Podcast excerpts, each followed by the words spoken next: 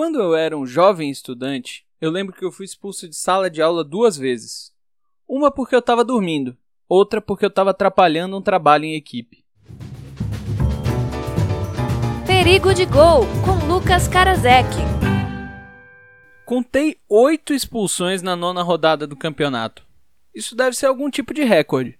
Algumas mais justas que outras, cada uma com uma história, mas todas mudando a história do jogo. A Vila Belmiro prometia uma exclamação para duas interrogações do Campeonato Brasileiro. Foram 15 minutos para aparecer uma exclamação de cor vermelha para o time do Galo.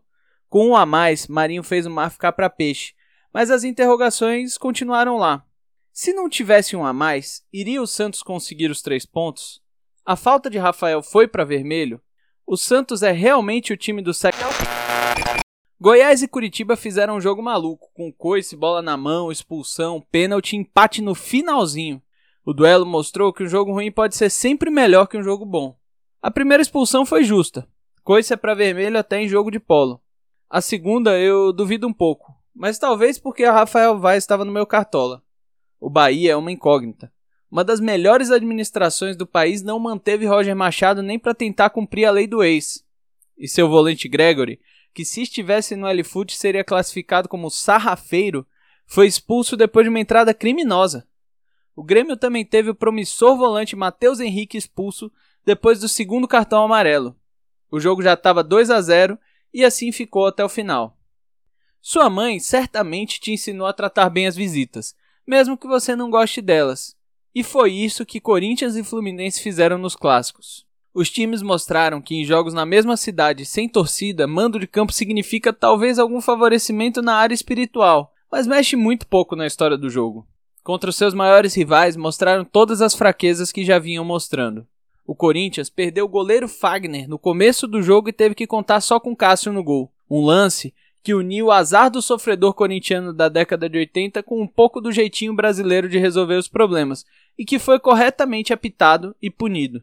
Quando a superioridade técnica do Palmeiras virou numérica e o pênalti foi muito bem batido por Luiz Adriano, a garotada do Palmeiras se sentiu em casa em Itaquera. A nível de espetáculo, esse foi o melhor Palmeiras e Corinthians do ano. E isso diz mais sobre os outros jogos do que sobre esse. Mesmo que pudesse, o jogo não merecia ter torcida na arquibancada. O jogador a mais faz toda a diferença, principalmente quando o jogador a menos é o ótimo Fagner. O Fluminense recebeu o Flamengo no mesmo Maracanã que o Flamengo receberia o Fluminense. Eis o problema.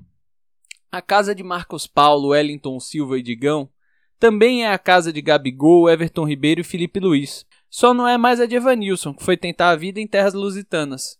Um flu-flá que poderia ser um fla-flu e teria dado na mesma. O Fluminense escolheu se defender. Tomou dois gols praticamente iguais.